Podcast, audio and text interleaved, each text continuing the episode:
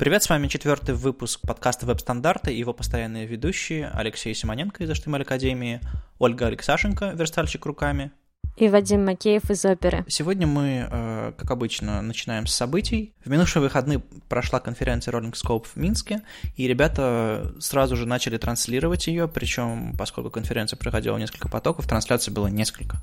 Поэтому смотрите в новостях у нас и в комментариях к подкасту ссылки на видео. Их довольно много, конференция интересная, они позвали много англоязычных спикеров, так что рекомендую.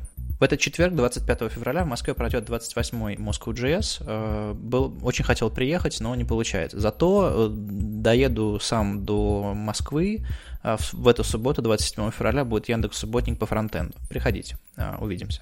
И у нас еще анонс. Мы договорились о, о Питер CSS номер 2. Наша конференция про оформление, дизайн, стили, SVG и так далее. Вторая пройдет 22 марта в офисе JetBrains отправляйте ваши заявки и отметьте дату в календаре. Как только узнаем какие-то подробности, скорее всего, на следующей неделе мы расскажем вам подробнее о докладчиках, о программе и других подробностях. Регистрацию откроем тоже чуть позже. Ребята из JetBrains пригласили нас э, провести Питер CSS у них, э, и если у вас есть какая-то площадка, то зовите нас тоже в Петербург. Из новых легких интересных редакторов, которые противовес IDE, которые разрабатывают э, тот же JetBrains, сравнительно недавно появился новый легкий редактор Visual, Visual Studio Code от Microsoft, э, написанный там на электроне и весь из себя такой модный, молодежный в духе Sublime и TextMate. И на этой неделе было пара интересных э, статей на эту тему. Кстати, о редакторах. Э, вот у нас сейчас вообще такое огромное количество редакторов, и, ребят, ребята, я вот у вас хотел спросить, вы сами чем пользуетесь в повседневной жизни? То есть не вот так, чтобы открыть там редактор раз в недельку и посмотреть, какие новые классные фичи, а вот прям, чтобы разрабатывать каждый день код. Вот, Оль, ты же постоянно верстаешь, чем ты пользуешься? Я пользуюсь Sublime текстом. А, а как тебе вот он? Он же совсем не обновляется, очень давно вообще последний раз обновлялся до сих пор. Ты же, наверное, с обоим текстом 3 пользуешься, да? Он до сих пор вроде как э, в бета-версии. Почему ты не хочешь что-то другое попробовать? Чем тебе так нравится Sublime? А, нет, я пользуюсь Sublime Text 2. Нет, я пользуюсь второй версией, а, потому что я привыкла пользоваться стабильными приложениями. Но вообще я ретроград. Я очень-очень долго пользовалась текстмейтом, который вообще не обновлялся, и мне было нормально. А, а собственно, чего вы хотите от, от э, обновлений? Ну, как бы меня и так все устраивает. Не, ну тебя долгое время все устраивало с текстмейтом, потом пришел я, сказал, ну-ка перелазь на Sublime. Помнишь этот день? Я, честно говоря, до сих пор не вижу никакого профита в этом, кроме того, что в нем нет нормальных настроек, и я каждый раз ломаю голову, как подключить какой-нибудь плагин. Ну, вот тут, кстати, я разделю э, вашу любовь к TextMate, потому что это э, Вообще, это уникальный редактор. Это первый, наверное, из таких очень крутых редакторов, который появился. И я, честно говоря, когда в свое время переходил с винды на Mac, Тогда еще, по-моему, была а, не, не помню, какая версия, Тайгер называлась, не помню под каким номером. И, в общем, тогда-то в моем окружении ни у кого не было маков, и это было достаточно такой страшный процесс, потому что, ну, тогда не было такого хорошего маркетинга у Apple, то есть непонятно было, эм, а будет ли работать с сетью, а будет ли работать вообще с документами, а будет ли вообще, да вообще, будет ли эта штука работать у меня, то есть для моей повседневной жизни. Но я видел э, ролики и демки TextMate, редактора, как он умеет работать, как можно работать в нем с кодом. И вот это меня... Э, я про все свои страхи забывал в этот момент. И, то есть, по сути, я на Mac перешел только ради TextMate. И TextMate с удовольствием, с огромным удовольствием пользовался очень долго. Но вот у них как-то не задалось, они перестали его развивать. А вот э, я вот как ты, Оль, не могу. Мне нужно, чтобы постоянно то, чем я пользуюсь, как, каким-то образом развивалось. Не обязательно там они вводили постоянно новые фичи, но я должен видеть какой-то, знаешь, э, путь какой-то. То есть, что ребята что-то делают, что-то происходит, что-то двигается. Потому что рано или поздно, если ничего не происходит, ну, а вдруг это загнется, вдруг оно перестанет поддерживать новую там версию э, macOS или еще что-то. И вот в этом смысле очень здорово, что появилась такая открытая платформа, как Electron, э, на которой разработали ребята из GitHub Atom. И сейчас такой появился тренд, э, в котором вот как с Chromium. Google отдал всем Chromium, типа, делайте, клепайте браузеры на нем. И все взяли и начали делать браузеры. И также с редакторами сейчас получается, потому что сейчас появляется очень много редакторов на электроне. И такой редактор появился у Microsoft. А, вы видели вообще его? Я нет. Я первым делом, естественно, пошел скачал, потому что довольно, довольно интересно посмотреть на новые редакторы, которые появляются. У меня тоже, собственно, все началось с TextMate. TextMate был одной из причин, почему я тоже перешел на Mac. А, но потом, э, да, действительно был Sublime, а вот сейчас я как раз играю, играю с Atom. У меня сейчас такой момент, когда я ищу, ищу свой идеальный редактор, соответственно, Visual Studio Code а, тоже с удовольствием а, скачал, попробовал. Мне понравились некоторые идеи из него, но совершенно точно, что он довольно сыроват был, когда я его пробовал. А сейчас он активно развивается, и знаете, что мне нравится в нем больше всего? Что им занимаются довольно активно ребята, которые, которым важна верстка. То есть э, один из, один из э, авторов, ну, один из разработчиков проекта, или, по крайней мере, человек, который о нем беспокоится, о Visual Studio Code, это Дэвид Стори, который, э, в общем-то, у него такой фронтендерский бэкграунд, он когда-то работал в компании, в компании Opera, был, собственно, основателем команды Developer Relations, где я работаю, и, что самое интересное, когда-то он пытался нанять нашу ведущую Олю, а вместо этого нанял меня, и вот с тех пор я работаю евангелистом в опере. Ну, это такая э, немножечко немножечко истории. А сейчас он э, контрибьютит в, в, в код э, для того, чтобы улучшить работу HTML, CSS и, и подобных вещей. И у него, насколько я понимаю, очень хорошо получается делать подсказки э, для CSS, выпадающие всякие контекстные меню и так далее. Я когда открываю какой-нибудь атом и пишу в HTML style тег и разворачиваю его табом, он мне добавляет атрибут какой-нибудь type text CSS, совершенно ненужный, архаичный, вообще как бы никому нафиг. А, и аналогичные вещи. То есть я вижу очень много...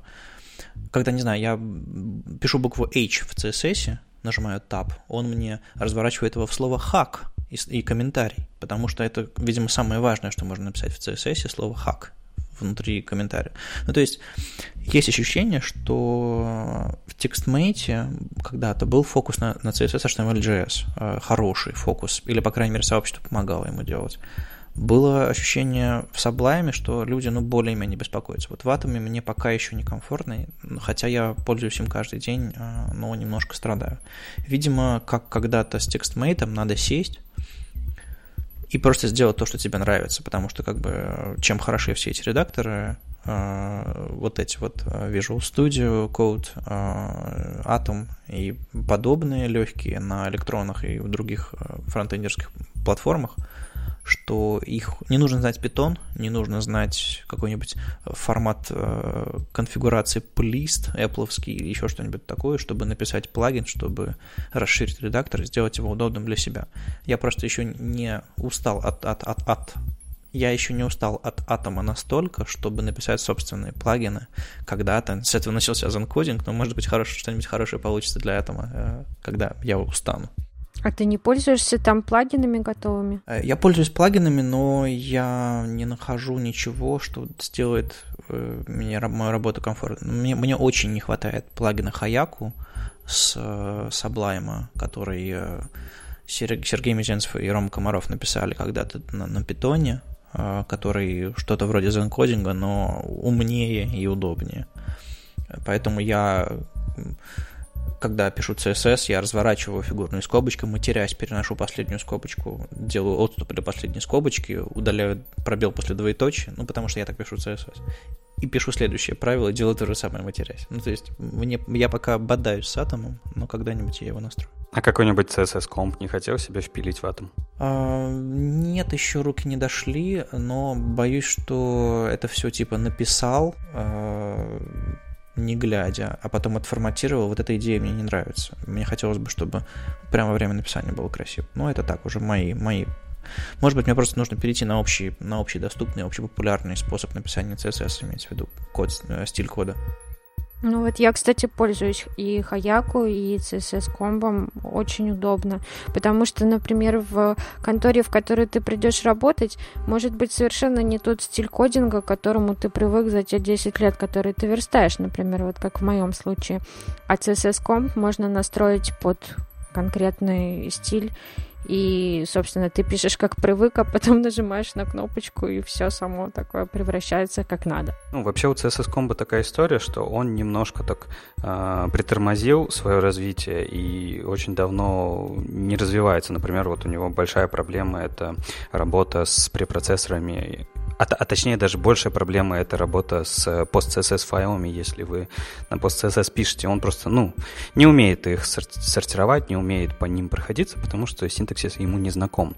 И я помню, что Алена эм, искала как раз-таки мейнтейнера нового для CSS Combo, поэтому если вы хотите помочь развиваться дальше этому проекту, напишите.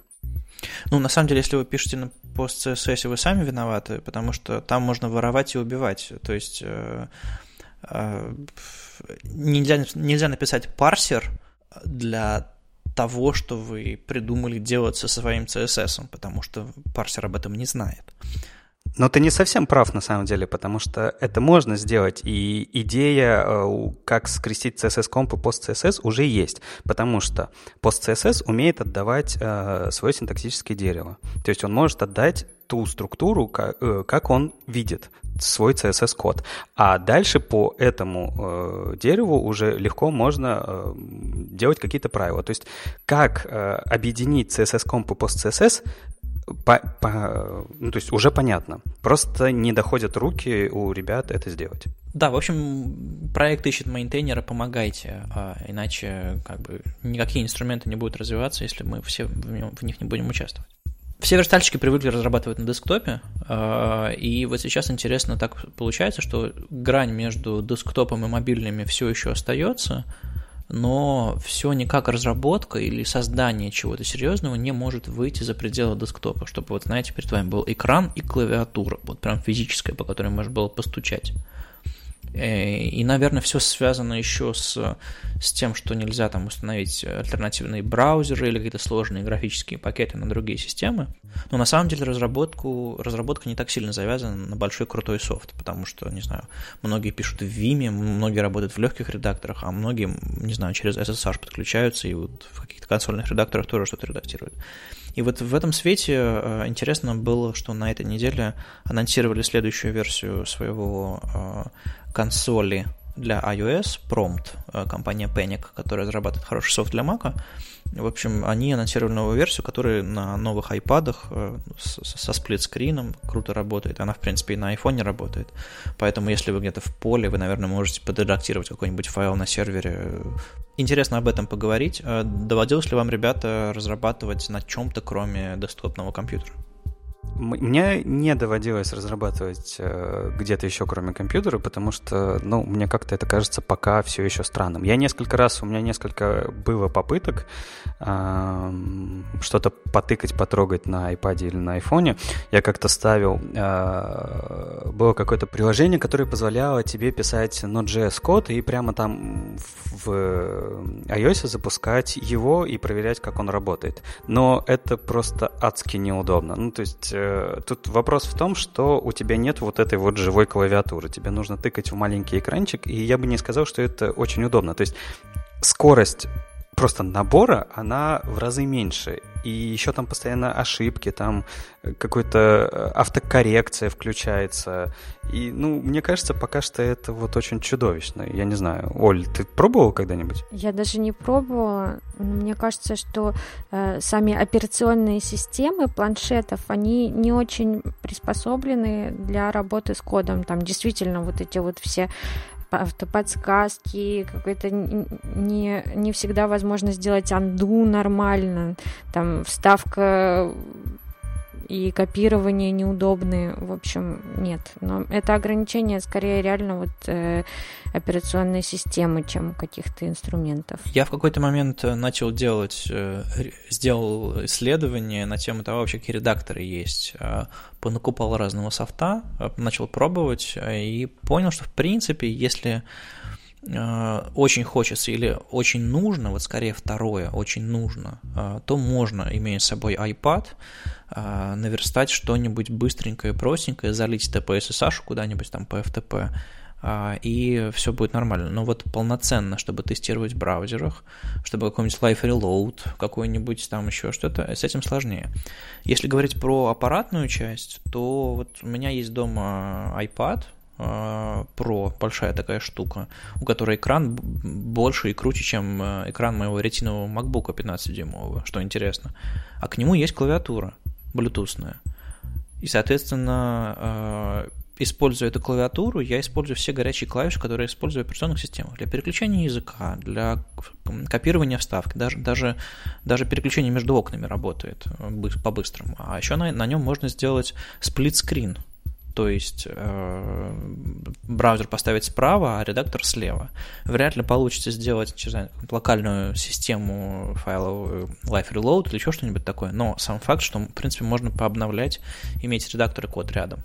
То есть мы, в общем-то, движемся в эту сторону, и, как, кстати, эти вещи гораздо раньше появились на Windows, вот на iOS они появились совсем недавно, вот это сплит-скрин и вот эти, вот эти дела.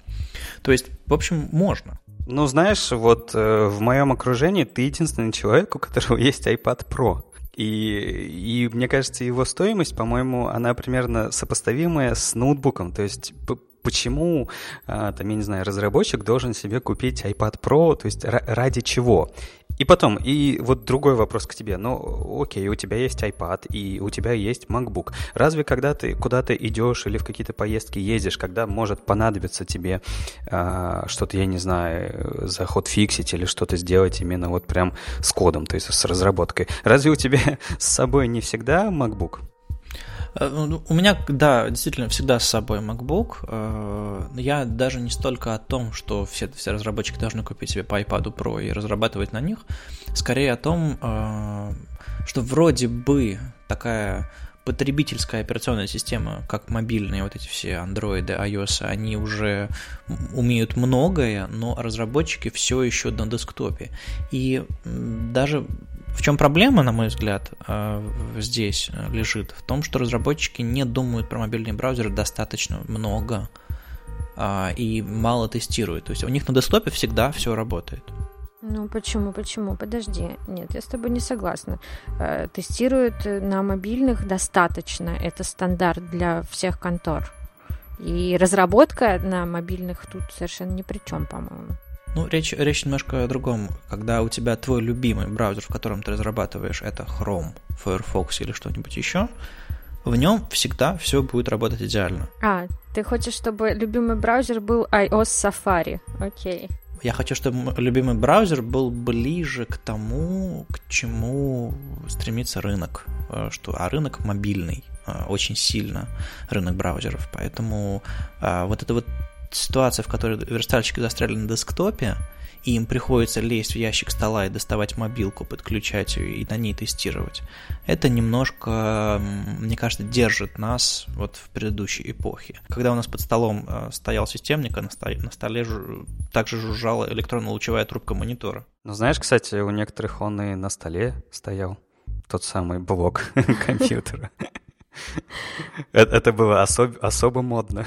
Не, под столом хорошо, когда ноги можно было греть у него. Ну да, а так руки можно. На самом деле, мне кажется, что это ну, либо одно, либо другое. Если все разработчики переедут на планшеты, они забудут о десктопе. Тут неизбежная ситуация. Но на самом деле, вот э, как э, пример из жизни, у меня есть знакомый программист, который очень не любил таскать с собой свой тяжелый ноутбук, но любил таскать с собой iPad mini. И он все время очень сокрушался, что на нем нельзя полноценно работать, потому что именно инструментов пока нет. Так что если эти инструменты будут развиваться, я думаю, что найдутся и пользователи. Я вот себе слабо представляю, что э, рынок там мобильных каких-то девайсов э, будет захвачен разработчиками, и там появятся нормальные какие-то инструменты, на которых можно э, писать хороший, быстро код. Э, я, правда, слабо в это представляю, потому что просто use case использования мобильных устройств, он совсем другой. Вот вы, когда говорите о том, что, ну, то есть нужно там сделать нормальный текстовый редактор, подключить клавиатуру, и все хорошо. Да, это правда так. С, подключа... с подключаемой клавиатурой вроде как все становится красиво и то есть я вот прям вижу, как это могло бы быть. Но э, это же мобильное устройство, оно подразумевает использование не на столе, не сидя где-то, а вот там я иду куда-то на остановке, в метро, а тут уже клавиатуру не очень-то удобно будет достать и подключить. Это ж, ну, тебе придется в двух руках держать эти два устройства. То есть сам use case использования мобильных, мобильных устройств, он не подразумевает удобное владение, там, я не знаю, текстовым редактором. То есть у нас все равно останется вот этот вот тачскрин, но по нему тыкать и быстро набивать код, по-моему, невозможно. Я вот не вижу себе как это можно сделать? Ну вот да, видимо, все-таки десктоп для эффективной профессиональной работы с кодом, с разработкой интерфейсов пока является нашим вот э, важным пространством. Но, может быть, наверное, стоит сделать доступными эмуляторы операционных систем и мобильных браузеров более доступными, а, я имею в виду, чтобы завести какой-нибудь Android себе нормальный, который похож на Android, и на котором можно спустить какие-нибудь браузеры, нужно, в общем-то, станцевать с бубнами, э, загадить систему всякими э, IDE-шками непонятными и кодом. То же самое там с Xcode и iOS. В общем, так, чтобы скачать приложение, которое идентично какой-нибудь мобильной Safari или идентично какому-нибудь мобильному Firefox, пока сейчас сложновато. Когда-то был Opera Mobile Emulator, такая программка, которая была идентична мобильной опере на, на Presto еще. Но вот это был, по-моему, единственный проект подобного рода, когда мобильный браузер можно было запустить на десктопе, это было все очень круто. Ну а разве на десктопе у нас не такая же чехарда? Мы точно так же нам приходится, чтобы тестировать на Маке в Internet Explorer, нам приходится тянуть виртуалки, там ставить винду и что-то делать. Если у тебя Windows, то тестировать в Safari у тебя совсем мало количества возможностей, это только там какие-то скриншотилки и так далее. То есть э, у нас на десктопе ровно та же проблема, что и на мобильном. Ну, не знаю, вот так, такая у нас работа. Почему она должна быть простая? Мне кажется, на самом деле разработка на мобильных это тоже вопрос привычки. Как скорость набора кода. Например, э, я вот много пишу текстов, очень много. И когда-то я писала только на десктопе, там, типа в Варде, иначе никак не могла. Последние годы я пишу тексты только на мобильном. Я их очень быстро пишу, и мне удобно. Я думаю, что с кодингом тоже может так произойти, лишь бы был инструмент. Пожалуй. Ну, как Леша сказал, мы, мы верстальщики, мы, мы, мы призваны страдать. А, видимо, это часть нашей работы важная. А, и если говорить про страдания, то давайте вспомним про, про верстку писем. На этой, теме, на этой неделе были новости, на этой и на прошлых неделях были новости про, про то, что можно делать с письмами и, и что можно верстать там такого, и про ограничения и все остальное э, расскажет нам верстальщик руками. Да, верстка писем — это очень болезненная тема для любого верстальщика руками, а, потому что а, мейл-клиенты делают все, чтобы верстальщикам было очень плохо. Но а, верстальщики не отчаиваются и продолжают пробовать какие-то новые технологии для верстки писем. Вот, например, э, тут, значит, статья про использование флексбокса для верстки писем. Ну, началась, конечно, она за здравие, типа круто-круто выравнивать, значит, э, блоки и создавать раскладки на флексбоксе. Но закончилась она, к сожалению, за упокой, а потому что Flexbox не поддерживается например, Yahoo не поддерживается Gmail, не поддерживается Outlook.com, а это достаточно популярные клиенты для западной аудитории, скажем так. Они просто выпиливают э, свойства флекса и все, в общем, едет. Но, тем не менее, на настоящий момент существует э, несколько хороших способов делать э, отзывчивые раскладки имейлов И на этой неделе опубликовали еще один. Это статья Реми Парментье, в которой он презентует свою новую технику для создания отзывчивых имейлов. А, собственно, это отзывчивые имейлы э, без queries. Ну, понятно, что queries не поддерживают очень многие mail-клиенты. Тут, собственно, упоминается очень хороший способ э, верстки респонсивных э, имейлов при помощи инлайн-блоков, в которых лежат таблицы. Этот способ был э, придуман и презентован еще там что-то, по-моему, даже больше года назад Николь Мерлин. Замечательный способ, я сама им пользуюсь с большим удовольствием, потому что он реально работает везде. И в старых аутлуках, и в новых аутлуках, и в Gmail, и где угодно. Но у него есть э, один минус. А, в нем колонки всегда остаются того размера, а, как, какого вот они заданы. Если у тебя колонка 25%, и она упала, она так и останется 25% и никогда не растянется на, допустим, 480 пикселей твоего телефона. Способ основан вот на чем. Если ваша ширина больше, чем значение максимальной ширины, максимальная ширина выигрывает.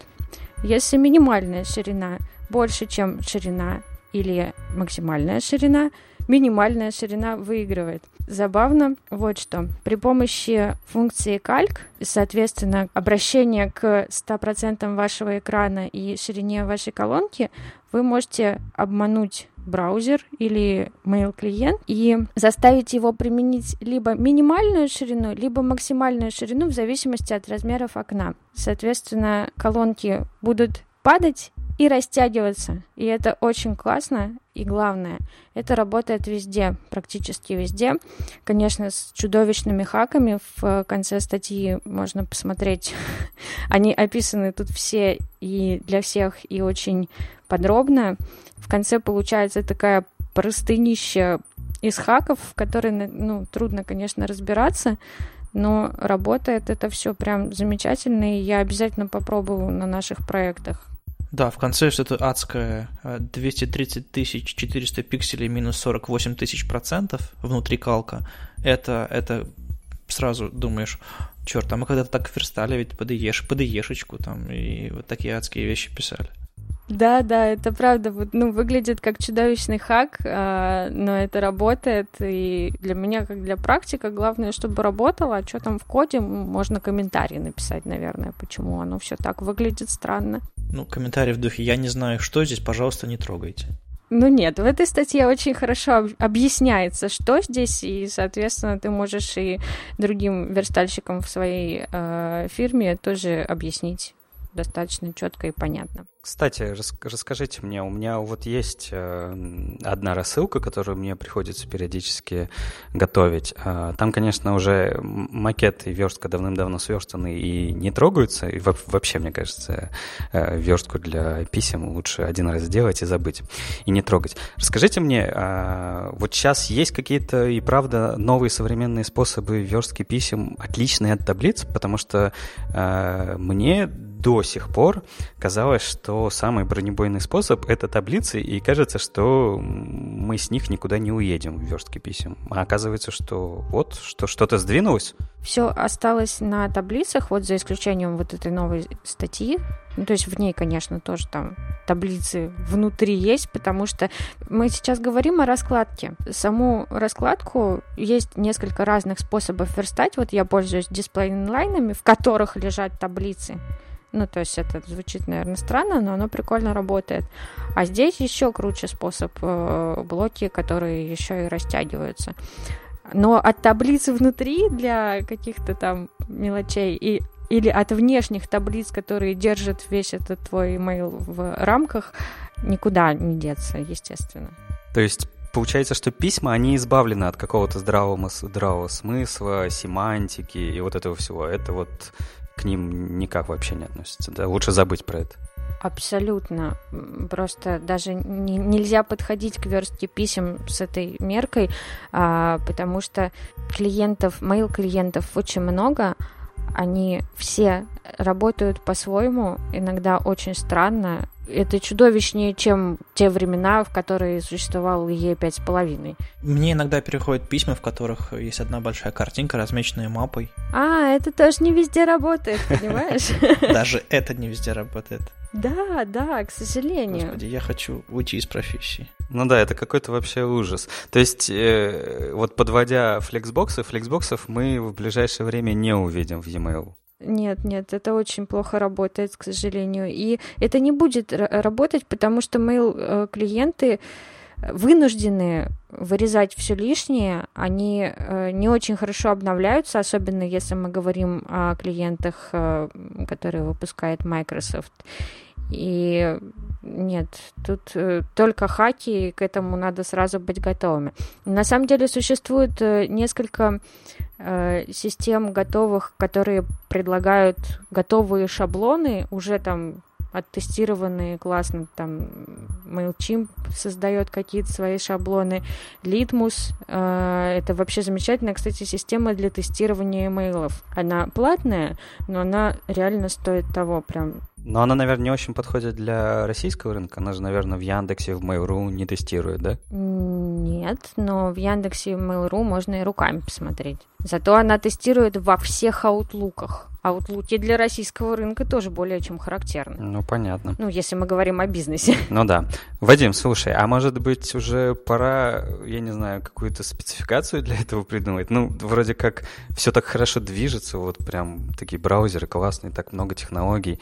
Может, пора? На самом деле, главная проблема всех этих почтовых недоразумений в том, что почтовики стараются защитить э, своих чит- читателей писем от всего, что можно наделать на, на CSS. То есть JS, понятно, вообще не разрешен, и на эту тему как бы отдельно еще скажу. А вот в CSS если у вас письмо встроено в страницу веб-клиента почты, соответственно, нужно порезать все, что сможет его растянуть, разбить и так далее. И, в принципе, для этого есть CSS-ные свойства, которые сбрасывают значения, которые э, обнуляют их до дефолтных, либо сбрасывают совсем. И как только браузер начнет это поддерживать широко, э, всякие initial значения, возможно, получится в этом смысле что-то изменить.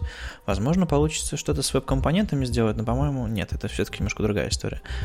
Э, здесь как раз э, проблема в том, что э, почтовики э, вряд, ли, вряд ли смогут договориться друг с другом, потому что у них разные задачи, разные клиенты, разные технологии, и это не так просто как с браузерами сделать. Браузеры пришли, договорились. Почтовики изредка договариваются о каких-то общих заголовках, о каких-то там, не знаю, микроданных, э, которые начнут поддерживать и что-то вот в этом роде. А, по верстке вряд ли. Но верстальщики не скучают и начинают развлекаться вот как вот этот способ там э, с хаками, с калком. Или в прошлом году был совершенно гениальный доклад на Front Trends. Э, один из разработчиков придумал способ, как сделать интерактивность в письме. То есть вы верстаете таблицу в таблицу в таблицу и думаете, что там вроде все должно быть статическим. Но нет, на самом деле, если вы сможете в письме дать своему пользователю, не знаю, форму выбора, не знаю, вы прислали ему какие-нибудь сапоги, рекламу сапогов, а он сможет тут же в вашем письме на, накликать нужный вариант и нажать «Купить» прямо в письме. Это звучит не, невозможно, потому что нет JavaScript, и что там можно накликать, а, ну, кроме, кроме простой формы. А на самом деле, если использовать всякие селекторы с тильдой, если использовать всякие чекбоксы и адски опасно их рукой верстать, то можно сделать очень забавные вещи, и я видел прямо как волшебный интерфейс сверстан на чекбоксах и на CSS работает как корзина в магазине. И, в общем, очень рекомендую посмотреть этот доклад. А, ссылки мы, конечно, дадим в, в комментариях к подкасту. Не надо обольщаться, конечно, насколько я помню, это работало очень в малом количестве mail-клиентов. Надеюсь, что э, когда-нибудь э, почтовики все-таки договорятся и э, оставят пользователей в покое, перестанут так сильно заботиться. Хотя здесь бы, наверное, не помешал комментарий какого-нибудь почтовика, какого-нибудь Яндекса или Мейла. Так что если я найду кого-нибудь, кто сможет мне внятно объяснить, зачем все это происходит, прям вот последовательно, я с удовольствием запишу все это и расскажу в, след... в одном из следующих эфиров. На этих технологиях э, в почтовиках мы до сих пор тащимся на таблицах. Э, естественно, не можем мечтать, не только о Flexbox, но даже о каких-нибудь CSS-переменных. Э, на этой неделе были, было несколько интересных статей про CSS-переменные. Глядя на Canayus, мы начинаем понимать, что до конца года во многих браузерах появится поддержка CSS-переменных, точнее, кастомных CSS-свойств. И это здорово, потому что э, мне кажется, что CSS-переменные — это очень интересная штука. Она совершенно переворачивает там язык CSS с ног на голову, потому что э, у нас, в принципе, до этого не было такого какого-то ну, ну, похожих конструкций вообще не было еще. А, первое вот такое вот глобальное изменение это было с медиавыражениями, которое позволяло нам на ходу изменять все. А вот CSS перемены это, по-моему, продолжение. Ну, насколько я помню, у, у этой спецификации вообще очень долгая-долгая история. Если я правильно помню, они там неоднократно переименовывались. И вообще, это, это ведь очень старая спецификация, которая вот только-только добирается до браузеров. Я прав, Вадим? Ну, да, была, была история, что ребята просто хотели сделать CSS-переменные, которые можно было использовать как в препроцессорах. То есть там вот этот доллар, вот это все, типа... Это, было, это были самые-самые изначальные идеи, черновики, когда в какой-нибудь там SAS и лес э, позволяли все это делать, э, возникла идея, почему бы то же самое не делать в браузерах, динамически там слушать какую-то переменную. А потом это все из-за совместимости с CSS, из-за совместимости и из-за того, что захотелось сделать больше, глубже и интереснее, а, развелось вот в текущую спецификацию кастомных а, свойств. И глядя на реализацию в браузерах, в общем-то, видно, что а, спека пошла, это даже появится, не знаю, в, в Safari, а это значит, что как бы Apple разрешил, и, и все должно быть, быть в порядке с CSS-переменными. Но, на мой взгляд, все не очень в порядке в головах у верстальщиков, которые, а, которые не, не понимают, как это устроено. Я недавно показал медиа-выражение человеку, который только учит CSS. И он сказал, вау, что так можно. И вот у меня есть ощущение, что сейчас э, верстальщик, глядя на CSS переменные, пока еще не понимаешь, зачем это нужно, и, может быть, нам стоит их просто называть иначе, э, действительно называть их кастомными свойствами, чтобы было понятно, что происходит и зачем это нужно, потому что это не просто CSS переменные.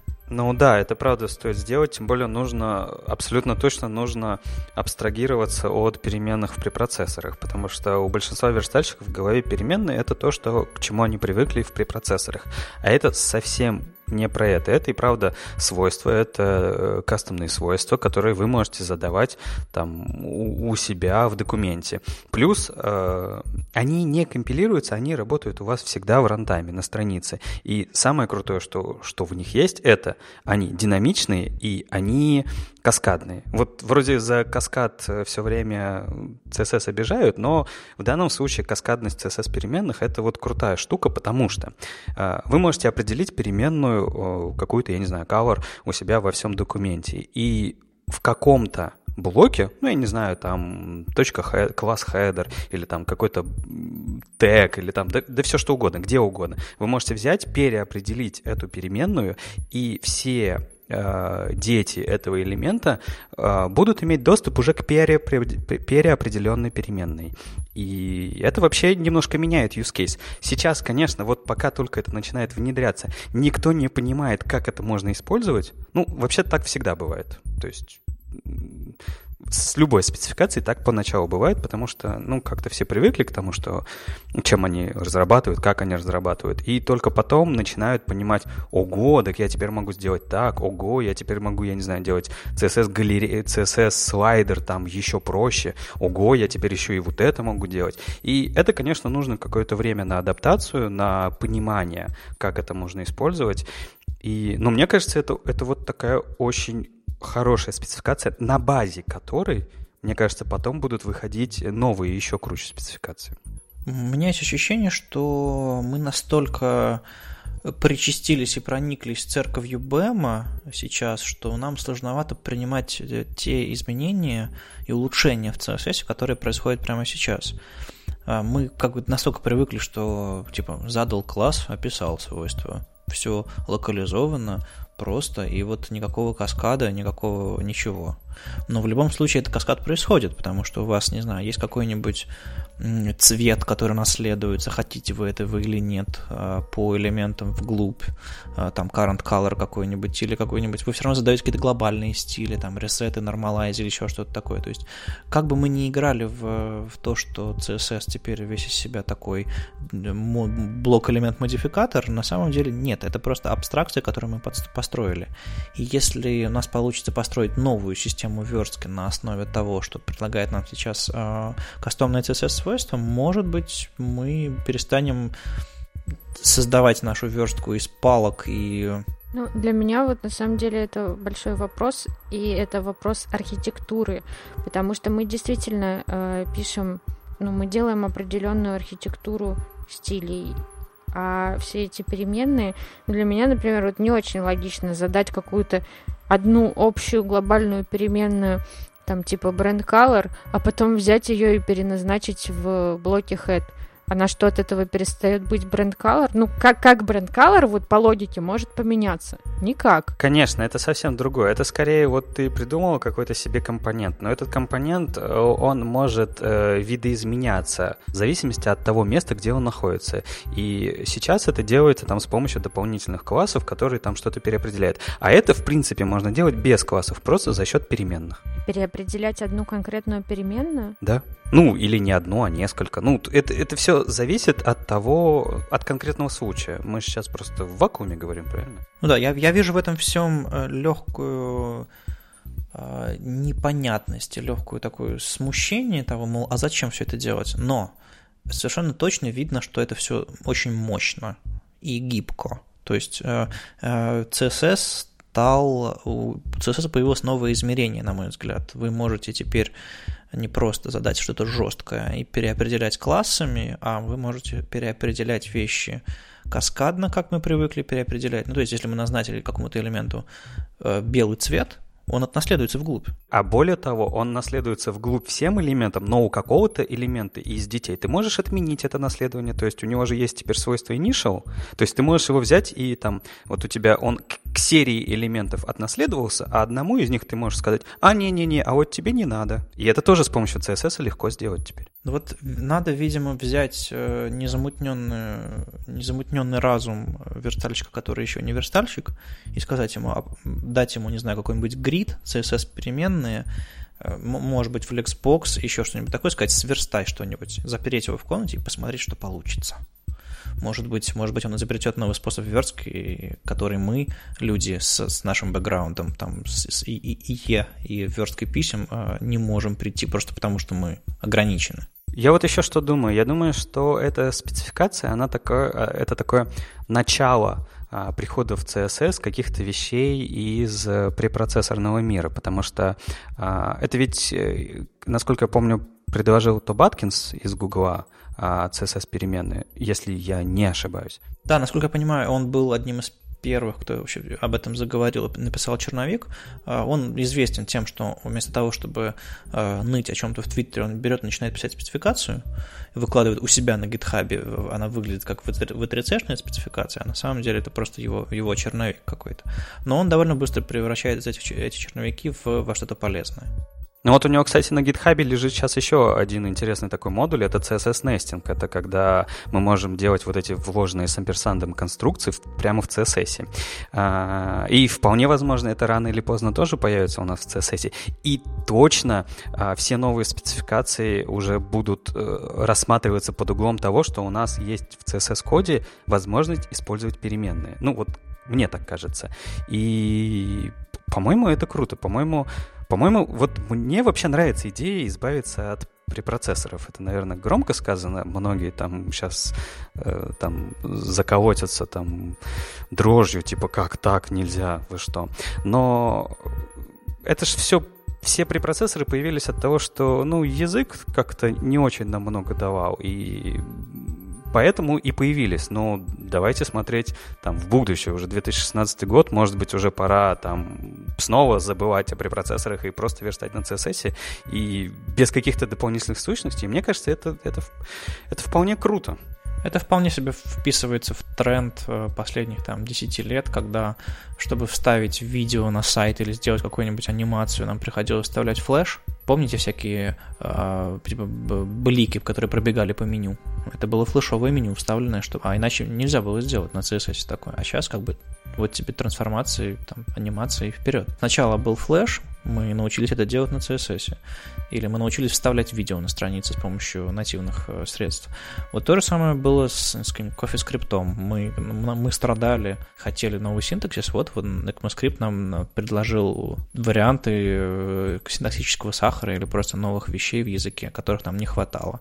Ты сейчас смотришь на современный э, JavaScript, написанный по ECMAScript седьмому какому-нибудь, и думаешь, господи, это все еще JavaScript, или я брежу. А, но нет, это JavaScript, и он прекрасно компилирует в каком-то ES, ES5 а, и начинает выглядеть знакомо.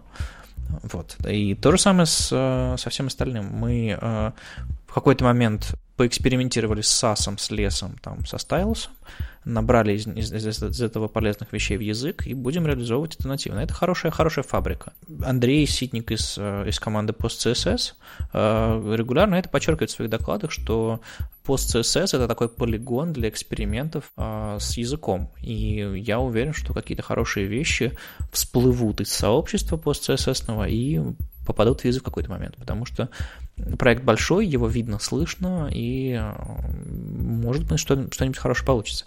Я обязательно опубликую в, в комментарии к подкасту ссылку на видео доклада Таба, Таба Аткинса на Frontiers, где он берет и так небрежно разбрасывает все идеи по CSS, которые у него появились за последние годы, и с момента, по-моему, выступления его на этой конференции, некоторые из них увидели свет в виде спецификации, а некоторые, по-моему, даже были реализованы в браузерах. То есть он просто такой говорит, что нам в языке не хватает вложенности, переменных, вот этого, другого, третьего, и так набрасывает на экране, на слайдах простенькие вещи, а потом смотришь, думаешь, вау, он ведь это все действительно реализует, потому что он один из самых таких э, активных участников спецификации. Кстати, благодаря его усилиям э, мы получили нормальный финальный флексбокс, потому что там был, был раздор и э, разлад страшный.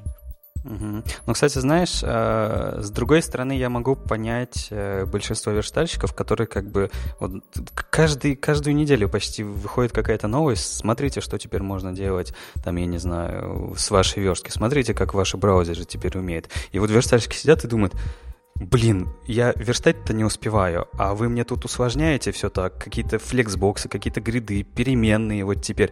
То есть э, я понимаю их разочарование, потому что им явно придется работать больше, узнавать больше. И, и вообще как-то вот сама верстка, она так потихонечку усложняется, усложняется и усложняется. И вообще архитектура всего этого очень сильно меняется. Вот то, что Оля сказала, что а, мы как-то вот привыкли к определенной архитектуре с препроцессорами, а вот тут приходят CSS-переменные, и как-то они нам вообще, скорее всего, должны менять эту архитектуру. И вот тут э, была статья э, Джейка Арчибальда э, о том, что во-первых, там была серия статей, да, о том, что они меняют... Э, ну, наверное, Вадим, расскажи ты лучше. Окей, okay, uh, Джей, Джей, Джейк начал uh, экспериментировать с, uh, с альтернативными там, способами подгрузки CSS, ну и вообще это его тема, один из uh, эффективной загрузки страниц. И он рассказал о том, что а, они в Гугле собираются поменять э, способ загрузки CSS, который э, залинкован внутри бади, чтобы он отличался от того, что происходит, если он залинкован в хеде страницы, чтобы он не блокировал загрузку. В общем, э, почитайте, ссылки дадим. А, а потом он написал статью о том, как с помощью CSS, то есть кастом кастомных переменных, кастомных свойств в CSS можно управлять э, загрузкой, то есть подсказывать браузеру, в какой момент что рендерить и как все это делать. То есть э, это, как не знаю, настолько же гибко, как те же самые сервис-воркеры. Эм, тоже, тоже одна из игрушек Джейка. Э, они настолько гибкие, настолько низкоуровневые, что с помощью них можно делать удивительные, удивительные вещи, там не только кэш, но еще подменять там сетевые какие-то запросы и так далее. Ну, то есть удивительно. То же самое с переменными.